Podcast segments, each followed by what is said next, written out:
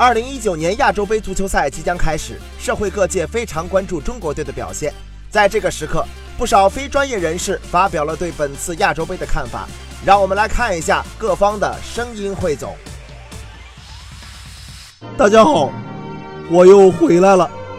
说起亚洲杯怎么看，不输我们就不打住。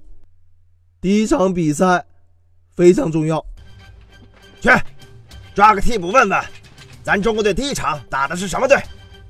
首战对阵吉尔吉斯斯坦队。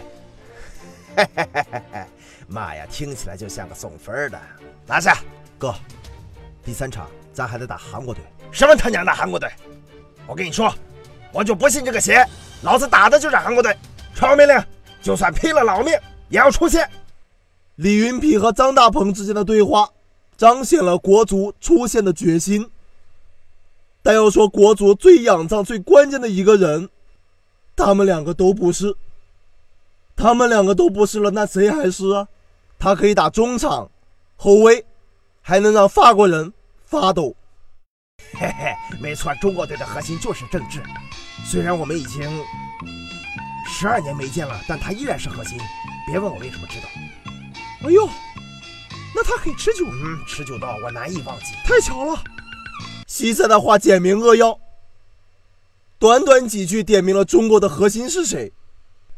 政治是里皮一定要用的人，记不记得零六年，里皮用了一大堆意大利老家伙，结果没成想，啪，拿了个冠军，大力神杯成他的了。林阳哥，